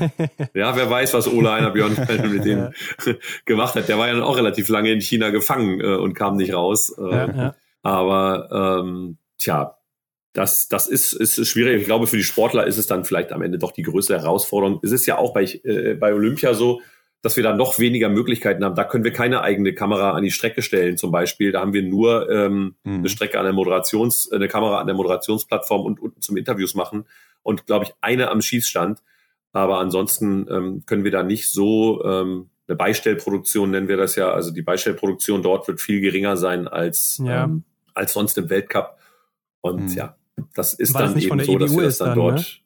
Genau, das ist dann ja. eben äh, von OBS, Olympic Broadcast System, heißt die, die Firma, die das im Auftrag des IOCs produziert. Das sind dann am Ende die handelnden Personen, sind dann teilweise die gleichen wie die, die im Weltcup ähm, was machen. Also die nehmen den äh, schwedischen Regisseur, glaube ich, wenn ich es richtig weiß, aus Östersund unter Vertrag, der dann mhm. das das Bild schneidet, damit das eben einer macht, der schon mal Biathlon gesehen hat. Also mhm. da kann man sich irgendwie Chinesen ransetzen, der noch nie in seinem Leben ein Biathlonrennen gesehen hat. Das ja. wäre natürlich verheerend. Und jemand, der auch mit mhm. Wind umgehen kann, wahrscheinlich, ne? Ja, es wird ja drei äh, äh, Bubbles geben. Es gibt ja da oben, wo wir sind, da ist ja dann nur Langlauf, äh, nordische Kombi, äh, Skispringen und Biathlon. Und dann gibt's einmal das Ski Alpin. Das ist aber anderthalb Stunden weiter. Und dann gibt's die ganzen Eissportarten unten in Peking. Das ist aber mhm. äh, vier Stunden entfernt, glaube ich, wenn man mit dem Auto fährt. Also mhm. äh, die Stadt Peking äh, an sich werde ich wahrscheinlich nur äh, bei der Ankunft am Flughafen sehen. Und dann geht's mit irgendeinem Shuttle da hoch in die Berge und dann bleibe ich da. Ja. Aber da war ich 2008 schon mal im Sommer-Olympia. Also ich kenne Peking anders als Tokio. Und ähm, wie ist das speziell für dich persönlich? Ähm, ist es anders für dich, ein Großevent zu kommentieren als äh, ja, ein ganz normales Weltcuprennen? Ja und nein, würde ich sagen. Also wenn man erstmal angefangen hat, dann ist es natürlich genauso. Das ist äh, auch wie bei der Junioren-WM, wenn du das dann da machst, dann machst du es genauso, auch wenn es dann da ein bisschen anders war, weil es ein bisschen interaktiver ist und man ist dann schon ein bisschen lockerer und traut sich mhm. dann auch einfach mal äh, so zu sagen, oh, guck mal, jetzt schreibt mir auf Facebook gerade einer, das ist aber dann doch nicht die Nichte, sondern die Großcousine. Also falls noch jemand von euch eine andere Meinung hat, dann schreibt uns bitte gerne.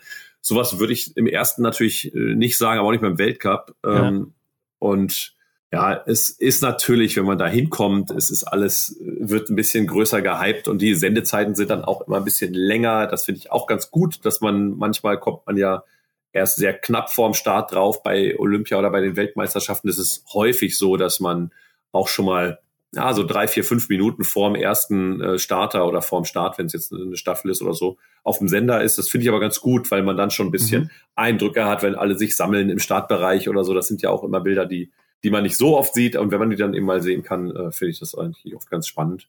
Ja, aber das Rennen ist dann am Ende das Gleiche. Ne? Mhm, ja. Dauert genauso lange und ist genauso schnell zu Ende. Und äh, da denkt man dann eigentlich überhaupt nicht mehr dran, wenn es äh, wenn's erstmal läuft. Es mhm. ist bei Olympia ein bisschen schwieriger, weil das Zeitensystem ja auch zum Beispiel ein anderes ist. Ähm, ja. Da hast du nicht das, das normale Civi-Data-System, sondern ein anderes. Swiss Timing ist dann eben der Vertragspartner von, ähm, vom IOC und das sieht dann alles ein bisschen anders aus. Das ist eigentlich für uns auch schwieriger, weil es nicht so, ähm, es ist nicht das gewohnte System und es ist auch nicht so klar. Mhm. Äh, es ist nicht immer der erste oben, sondern springt dann unten eine rote Eins rein, wenn er durch die Zwischenzeit läuft. Also wir sind dann auch jedes Jahr äh, oder alle vier Jahre aufs Neue verwirrt bei den ersten Rennen. Und dann noch die ganzen neuen Anzüge, ne? Da muss ich auch immer dran gewöhnen. Ja, ja, auch immer ja, ja, genau. Ja, das ist in der Tat auch immer ganz ähm, kurios. Ja, du hast ja auch schon gerade etwas angesprochen, diese Kritik an den Olympischen Winterspielen oder an China selbst, ne? Auch jetzt speziell zum Beispiel wegen diesen Menschenrechtsverletzungen gibt es da ja auch viel Kritik. Und ich kann mir vorstellen, da werdet ihr auch schon intern drüber diskutiert haben. Denn äh, ihr erwartet oder da kamen vielleicht auch schon die ein oder anderen Nachrichten zu euch, die dann sagen, wie könnt ihr da nur übertragen oder sowas. Ähm, wie geht ihr mit dem Thema um als Sender? Ja, das ist äh, auch bei uns im Sender jetzt nicht so, dass alle einer Meinung sind. Ne? Es gibt natürlich mhm. äh, Kollegen, die sagen, ja, nee, also das, ähm, eigentlich müssten wir das sofort abgeben und da können wir nicht hingehen. Es gibt aber natürlich auch die andere Seite, die ähm, sagt, naja, wenn wir da hingehen und übertragen, dann ziehen wir Aufmerksamkeit dahin und dann kann man das auch thematisieren und nur dann ist es Thema. Ähm, mhm. Und wir haben die Möglichkeit, das einzuordnen und zu erwähnen. Und sonst würde das eben einfach trotzdem passieren und niemand würde ähm, etwas davon mitbekommen. Das ist ein schwieriges Thema. Ich meine, noch schwieriger wird es im Dezember mit der Fußball-WM in Katar sein dann. Mhm. Genau, ja. Ja, ich glaube, wenn man es nicht überträgt, dann schadet man wahrscheinlich auch in erster Linie den Sportlern, die dann da ihr Highlight haben. Manche, äh, ja, ist ja nicht für jeden jetzt so, dass äh, sie auch so viel verdienen wie ein Fußballer zum Beispiel, ne? Klar, Ron, das ist genau das Thema. Es war ja auch Tokio ähm, extrem umstritten als 2020, als natürlich Corona ähm, ja. Hochphase war, äh, das IOC gesagt hat, wir ziehen es durch Tokio, zur Not ohne Zuschauer. Gab es ja auch einen großen Aufschrei, denen geht's nur ums Geld und hin und her und am Ende ähm, waren dann doch viele Leute äh, ganz glücklich, dass es stattgefunden hat. Ich war auch sehr skeptisch ähm, vorher. Ich habe gedacht, was soll das? Es ist doch dann keine richtige Atmosphäre, ähm, wenn da keine Zuschauer sind. Gerade bei Olympia lebt es ja davon, dass da eben auch ein großes Fest stattfindet. Aber das, äh, da habe ich mich auch eines Besseren belehren lassen äh, vor Ort, weil ich einfach gemerkt habe, wie es für die Sportler dann trotzdem das große ähm, Ereignis war. Und es ist auch mir so gegangen auf dem Hinflug, wenn du in Frankfurt dann in den Flieger steigst und dann ist sind diese Flieger so vier, fünf Tage vor der Eröffnungsfeier, sind natürlich ausschließlich besetzt mit Sportlern, jetzt sowieso, weil gar kein anderer rein durfte, mhm. mit Sportlern und Journalisten. Das heißt, man kennt entweder ein paar Journalistenkollegen oder du siehst dann auf den, auf den Trainingsjacken, die die anhaben, eben die, die Nationen. Dann fängst du an zu überlegen, oh, was ist denn das? So ein kleiner, äh, dünner, dann ist da ein kleiner dicker, dann ist da ein großer, dünner, ein großer, dicker. Du hast ja dann äh, anders als beim Biathlon, wo alle so ein bisschen so eine ähnliche Konstitution, äh, Konst äh, Figur, was wollte ich jetzt sagen, ja, ja.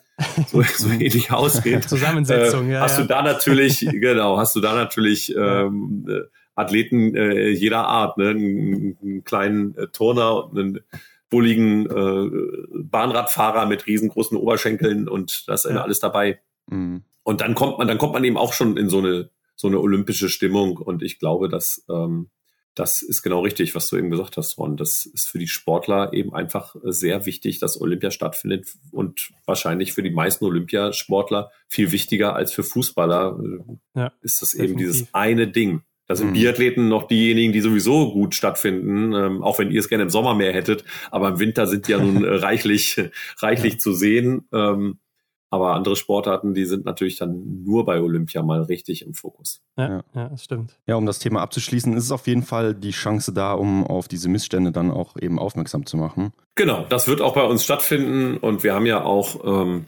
extra äh, Redakteure, die sich darum kümmern. Wir sind ja dann bei Olympischen Spielen noch immer zusammen mit den ähm, Auslandsbüros, also das heißt, die Korrespondenten ähm, sitzen dann mit bei uns im Sendezentrum. Das war jetzt in Tokio auch so, dass eben die beiden äh, Korrespondenten, die eben dauerhaft in Tokio sind, dann dort waren und diese ganze ähm, politische Berichterstattung findet ja dann dort auch äh, statt im Rahmen der Sportberichterstattung und äh, hat dadurch möglicherweise mhm. sogar auch nochmal eine andere Reichweite, denn in den Tagesthemen findet es sowieso statt. Aber die Leute, die die Tagesthemen gucken, sind vielleicht nicht ja. unbedingt die, die sich äh, ein Biathlonrennen bei ähm, Olympia ja. angucken würden. Es sind bestimmt ja, auch Überschneidungen, aber da kommen sicherlich auch nochmal andere dazu. Hat man denn da vielleicht auch etwas Angst, irgendwas zu sagen, was den Chinesen nicht so ganz passen könnte? Nö, eigentlich nicht. Also okay. da bin ich schon relativ äh, sicher, dass die Chinesen, ich kann mir schon vorstellen, dass die Chinesen äh, sich genau anhören, was wer bei uns äh, sagt, dass sie schon unser Programm beobachten und mhm. schauen. Aber da habe ich jetzt keine Angst. Das, wäre ja ein politischer Skandal, wenn ein westlicher Journalist ähm, aufgrund einer Äußerung dort ähm, weiß ich, verhaftet werden würde oder verhört werden ja. würde oder so. Das mhm. äh, halte ich eigentlich für, für undenkbar. Mhm. Ja, im Sommer haben so ein paar Gerüchte Umlauf gemacht oder beziehungsweise ein Gerücht, auf das ich hinaus möchte. Denn nachdem Arndt Pfeiffer die Karriere beendet hatte, äh, kam ja so ein bisschen der Aufwind, ja, vielleicht wird er neuer Experte in der ARD, er, er, vielleicht verstärkt er euer Team. Ja, kannst du uns da schon was verraten, jetzt wo wir hier gerade unter uns sind? Ja, da wir hier nur unter uns sind, kann ich natürlich alles verraten. Ähm, ja, raus damit. Warte mal, jetzt war die Leitung gerade so ein bisschen, ich habe nicht ganz genau verstanden, was, was du jetzt gefragt hast. Ja, ich glaube, äh, offiziell ist natürlich noch nichts äh, verkündet, ja. aber ähm, halt, kann ich mir schon vorstellen, dass es dazu kommt. Ja. ja. Aufgrund deiner Reaktion würde ich da jetzt auch mal von ausgehen. kann man sich ja jetzt denken. Ja. Oder eben auch nicht. Genau. Nein, das kann man sich schon, äh, kann man sich schon ganz gut denken, glaube mhm. ich. Ja. Ähm, es ist ja so, dass Magdalena Neuner ein Kind kriegt und deswegen äh, Pause macht und Kathi Wilhelm ja zwei Kinder hat und deswegen nicht zu allen Weltcups mhm. äh, möchte. Deswegen haben sie sich ja in den letzten Jahren das geteilt und ähm, jetzt brauchen wir also sozusagen einen halben Experten, wenn man das so bezeichnen möchte, also für die halbe Saison einen mhm. Experten und mit Arndt Pfeiffer hat ein sehr eloquenter und äh, sympathischer und auch erfolgreicher Biathlet seine Karriere beendet. Das würde schon passen. Absolut, ja.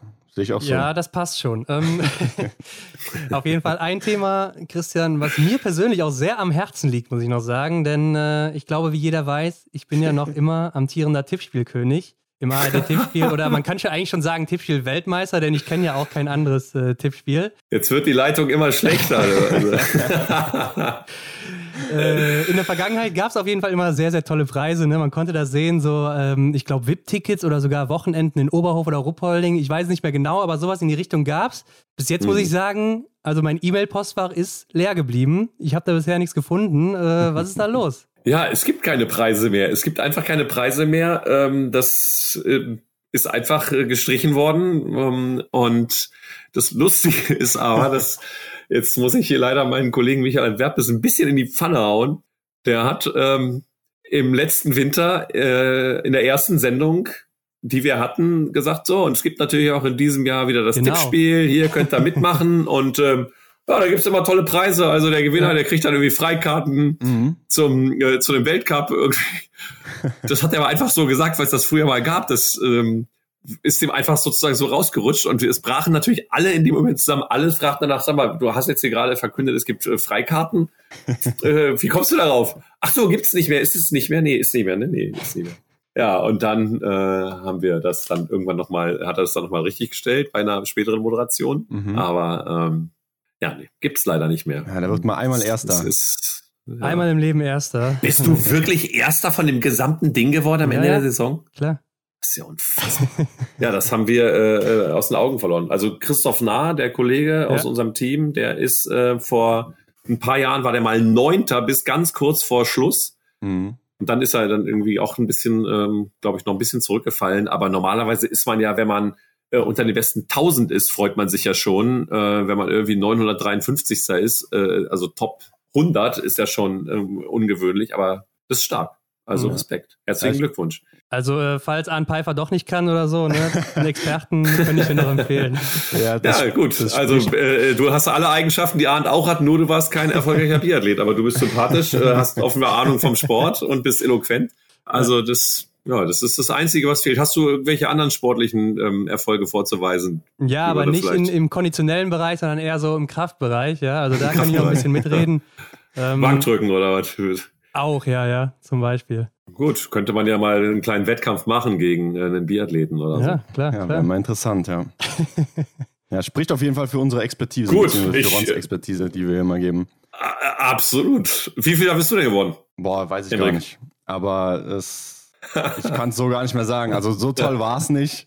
Von Aber ich glaube, Top 1000 oder so waren es schon, oder? Also irgendwo da. Ja, ist auf jeden ja, Fall ja. nicht der Rede wert. Vielleicht kriege ich ja noch eine Urkunde oder sowas, wenigstens sowas, was ich mir übers Kannst Bett hängen kann oder so. Also ich, ich sag dir was, ich habe tatsächlich, weil ich mich früher um diese Preise gekümmert habe, ähm, habe ich in meinem Büroschrank noch so ein paar kleine Preise, von denen wir dann irgendwann beschlossen haben. Ja, das ist dann doch zu klein im Unterschied zu ähm, den äh, Preisen, die wir äh, früher mit diesen Freikarten und so weiter äh, rausgehauen haben ich schick dir was. okay. Das ist dann aber so im Bereich äh, äh ARD Taschenmesser oder USB-Stick oder so. Aber trotzdem als äh, als äh, Mitinitiator dieses Biathlon-Tippspiels äh, großen Respekt, herzlichen Glückwunsch und du äh, kriegst ja, Post. Schick mir bitte deine, schick mir bitte deine Adresse. Ja, alles klar, machen wir so. Bist du in Aachen seid ihr, ne? Ja, ja. Genau. Im letzten Interview von uns äh, mit dir haben wir es nicht mehr geschafft, deine Freizeit unterzukriegen. Wir haben jetzt so lange über Biathlon gesprochen, über deine Arbeit. Erzähl mal, was machst du denn sonst so, wenn es nicht um die Arbeit geht? Wie verbringst du deine Freizeit? ja, meine Freizeit verbringe ich äh, sehr viel mit meinen Kindern, mit meiner Familie. Ähm, wir, ich wohne in Berlin, haben einen, einen kleinen Schrebergarten vor der äh, äh in der Nähe von Grunewald. Mhm. Dann hängen wir da ab. Ich fahre viel mit dem Fahrrad durch die Gegend. Ähm, ja, gehe gerne privat äh, zu, zu Sport, sofern das im Moment geht. Das ist ja im Moment nicht so äh, viel möglich gewesen. Aber letzten Montag war ich mit ein paar Kollegen hier bei einem Drittliga-Fußballspiel einfach ein bisschen irgendwo ähm, abhängen und mhm. äh, so, ja, in der Szene äh, zu Hause sein und Sport konsumieren. Mh, hm, genau. Machst du denn selber ja. auch noch Sport, also noch regelmäßig aktiv? Nee, also kaum. Äh, ich habe ja früher Fußball und Tennis gespielt ja. und äh, beides ist mir mit äh, ja zunehmendem Alter. Es ist einfach meine Knie sind nicht mehr so frisch, wie sie sein sollten. Ja. Das ist das Einzige, was mir Spaß macht. Also hauptsächlich fahre ich viel Fahrrad. Das ist tatsächlich das Einzige, ähm, was mich konditionell so ein bisschen ähm, beisammen hält. Mhm. Aber Zur so Arbeit richtig und im so Wettkampf würde ich gerne ja, auch so arbeiten. Ja, weiß ich, ja. Würde ich gerne äh, Fußball spielen noch, aber das ist mir einfach zu, zu gefährlich, ehrlich gesagt. Ich habe keine Lust, dann nochmal irgendwie eine Knie-OP oder so, da habe ich einfach keinen Bock drauf. Ja, mhm. hört man immer viel. Mhm. Christian, wir sind fast am Ende unserer Ausgabe angelangt, aber wir können dich natürlich hier nicht entlassen, bevor du uns nicht noch eine Einschätzung gegeben hast. Was denkst du, wie wird sich der nächste ähm, Winter in Sachen Platzierung? Wer, wer ist da so vorne bei dir? Wer glaubst du, macht das Rennen nächste Saison bei den Damen und bei den Herren?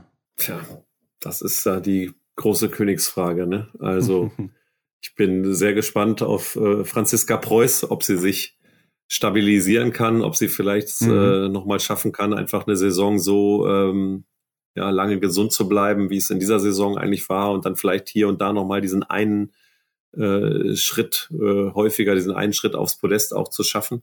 Mhm. Sie dann da Richtung äh, ja, Reuseland, Eckhoff nochmal richtig angreifen kann. Mal gucken, ob äh, Marte Olsbü Reuseland noch ein bisschen mhm. dichter rankommt wieder an, an, an Eckhoff mhm. oder ob die nochmal so eine Ausnahmesaison hinlegt. Hanna Oeberg, mal gucken, vielleicht kann die sich auch wieder ein bisschen stabilisieren. Alle werden natürlich Richtung Peking äh, versuchen, den, äh, die besten Tage zu haben. Ja, und dann bei den Männern ähnlich. Da wird es natürlich schwer mit dem Verlust von Arndt. Da sehe ich jetzt erstmal nicht den deutschen Athleten, von dem ich glaube, dass der da eben einfach wirklich regelmäßig rein kann. Benny Doll ist wahrscheinlich der, mhm. der es am ehesten ähm, äh, machen kann. Dann gucken wir, was unten passiert sozusagen, also auf den Plätzen 5, 6 im Team, 4, 5, 6 vielleicht sogar, wie oft da rotiert wird, ob es da äh, von den jungen Strelos dieser Welt irgendwer schafft, wirklich sich auch dann ähm, durchzusetzen und dauerhaft festzusetzen im Weltcup. Vorne klar, wird wieder alles äh, an Johannes Zinis Bö gemessen werden. Ich bin sehr gespannt auf Sturla Lagreit. Mhm. Der hat sicherlich ja. jetzt eine schwierigere Saison vor sich, weil er jetzt von Anfang an die Erwartungen hat. Ich halte den aber für mental so stark, dass ich äh, glaube, dass der da wieder so eine gute Rolle spielen kann. Fillon Maillet, mal sehen. Das ist natürlich, weiß ich nicht, das sind halt die zwei, drei Leute, die letztes Jahr auch ganz vorne waren, glaube ich. Ne? Ähm, ja, ja, das ist schwer Samuelson, zu sagen. Mhm. Ponzilioma, äh, ob der wieder in so einer Laufform da aufschlägt wie, äh, wie im letzten Jahr, ist Weltmeister geworden. Trägt zwar Oma im Namen, aber läuft nicht wie eine, oder? ja, genau. Genau, ja. der. Also, ja, es wird äh, äh, vor allen Dingen natürlich bei den Männern aus deutscher Sicht sehr, äh, sehr interessant mhm. mhm. zu sehen, wie die, äh, die Arn-Pfeiffer-Lücke ist, glaube ich, schon ähm, nicht zu unterschätzen. Das ist, äh, glaube ich, schon ein, ein äh, Abschied von dem Ausmaß, wie es äh, zum Beispiel auch bei, bei Magdalena Neuner oder Laura Dahlmeier war. Der hat natürlich nicht jetzt so Serien abgeräumt ja. wie äh, die beiden, aber er hat auch in jeder WM immer mhm. mindestens eine Medaille mit nach Hause genommen über mehr als zehn Jahre äh, und natürlich die Mannschaft auch immer irgendwo ein bisschen ge geführt äh, auf seine Art. Ja. Ist schon klar. ein Loch. Ich denke, äh, ein Leader haben sie immer noch mit Erik Lesser, seinem Kollegen, ne? aber. Auf jeden Fall, ja. Ähm, klar, das ist natürlich ein herber Verlust fürs Team, aber auch da müssen natürlich Leute nachrücken für die Zukunft. Aber Erik hat eben auch immer auch mit sich selbst zu tun, ähm, muss man ja. ja auch sagen. Hat immer mal Probleme mit dem Rücken oder andere Malessen. Also ja. das ist dann eben auch nochmal etwas, ja. was man be bedenken muss. Bin ich auch mal gespannt. Er hat ja anscheinend das Training auch ein bisschen umgestellt. Ne? Mal sehen, was dann da erwartet werden kann. Ja, ja, ja. Er hat auch mal mit den Norwegern mit trainiert, Erik. Genau, ja. Er hatte äh, da mal eine Woche mit denen verbracht und sich ein bisschen angeguckt, wie die das machen, auch ein bisschen anders. Mal sehen, ob er davon vielleicht profitieren kann. Christian, auf jeden Fall haben wir bei unserer Recherche auch noch gesehen, äh, du feierst auch dieses Jahr noch einen runden Geburtstag. Oh, Das wäre aber nicht persönlich. dann fragst du mich, ob ich noch Fußball spiele, wenn du weißt, ja. wie alt ich bin. Du. Am 22. Dezember, ne, ist es dann soweit. Also. Ja. Ja, ich hatte vor zwei oder drei Jahren, weiß gar nicht mehr wann das war, habe ich meinen Geburtstag tatsächlich in Novo Miesto gefeiert. Mhm. Da habe ich an meinem Geburtstag ein Rennen kommentiert. Ja, wir haben schon nachgeguckt, also dieses Jahr ist auch kein Rennen an dem Tag. Nee, wir sind dann auch schon weg, weil es dieses Jahr ein bisschen anders ist in der Aufteilung. Es geht nicht immer abwechselnd, sondern wir haben ähm, die äh, Östersund-Woche und Hochfilzen direkt hintereinander. Okay. Und die dritte Woche ist dann wieder beim ZDF. Also das heißt, in der äh, letzten Woche vor Weihnachten ist das ZDF dran. Sonst ja. ist es ja eigentlich immer abwechselnd und dieses Mal, ich weiß gar nicht warum, ist das irgendwie anders eingeteilt worden. Ja, okay, und gut das, zu wissen. Das ZDF macht die ersten Tage in Östersund und dann machen wir die, die Woche Östersund und ziehen dann direkt durch nach ähm, Hochfilzen. Ja. Mhm. ja. sonst hätte ich jetzt aufs ZDF geschaltet und äh, es wäre nichts gelaufen. Ne? Also gut, dass du es nochmal gesagt nee. hast. Aber du, ich glaube, das hättest du schon noch irgendwie ja. spitz gekriegt. Ich glaube auch. Ja, ich denke auch. Ähm, ja, an der Stelle kannst du noch sagen. Äh, Außerdem bist du doch bei uns, oder nicht? Du kommst doch als Experte mit. War das nicht äh, verabredet? Also. Ja, wenn du das jetzt hier so festmachst, äh, auf jeden Fall. Oder äh, du kannst in der Woche nicht. Hatte, hattest du die andere Woche jetzt schon gedacht? Dass nee, nee, nee, nee, ich bin schon dabei, keine Sorge. Also alles wie besprochen. Ähm, alles klar. ähm, an der Stelle kannst du auf jeden Fall noch äh, Werbung in einer eigener Sache machen. Ähm, kann man dir oder soll man dir eigentlich auf Instagram folgen? Ist es dein privates Profil oder äh, kommt da auch was für Außenstehende?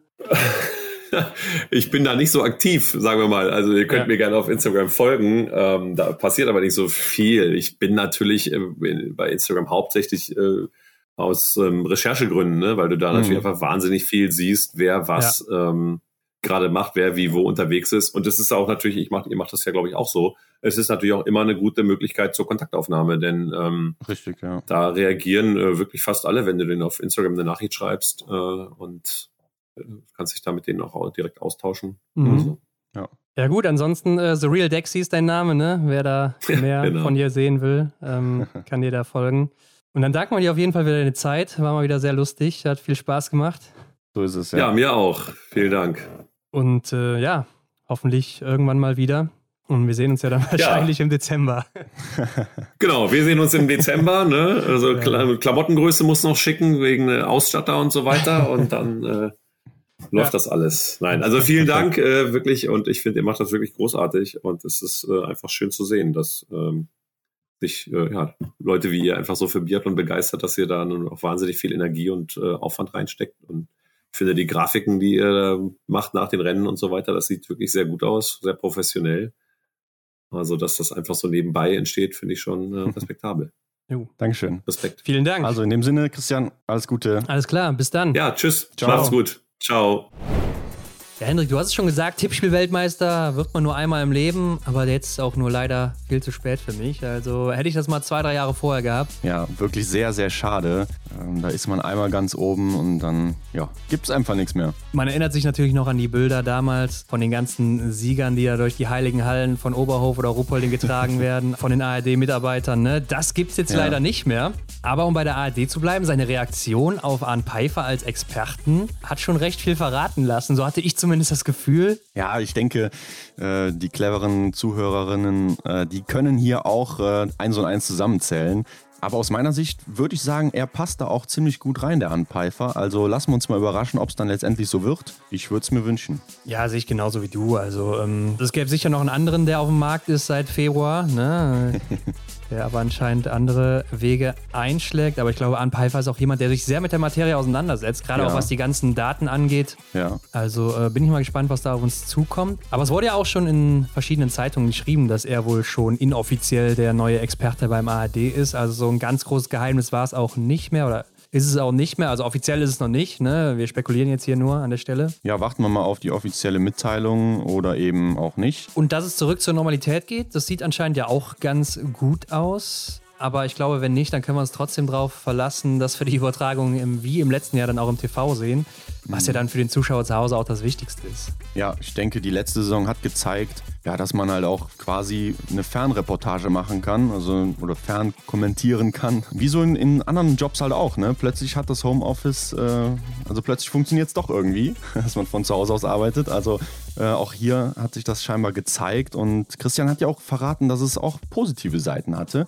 Also ich glaube auch, so oder so werden wir Biathlon im Fernsehen sehen. Ja klar, ich meine, um noch ein bisschen Gesellschaftskritik anzubringen, äh, ist in Berlin natürlich möglich, Homeoffice zu machen. Auf dem Land, je nachdem vielleicht etwas schwieriger momentan noch. Ja, ja spielst jetzt auf die Internetverbindung an? Ja, natürlich. Ähm, da sind wir jetzt nicht ganz die Spitzenreiter in Deutschland. Aber kommen wir doch mal wieder zurück zum Thema. Schreibt uns doch mal, würdet ihr gerne Arndt Pfeiffer als Experten sehen in der nächsten Saison beim ARD? Oder wollt ihr dann doch lieber Magdalena Neuner haben? Beziehungsweise seid ihr zufrieden, wie das bisher beim ARD ist? Oder wünscht ihr euch da auch was anderes? Ja, haut mal in die Tasten rein, wie ihr das seht. Ansonsten natürlich nicht vergessen, abonniert uns bei Spotify, iTunes, wo auch immer, bewertet uns. Am besten auch mit fünf Sternen. Über überall teilen, wo es nur geht, wenn ihr mehr von uns hören wollt, wenn ihr mehr davon haben wollt. Und damit würde ich sagen, sind wir raus, Hendrik, und wir hören uns nächste Woche wieder. Machen wir so. Bis dann. Ciao.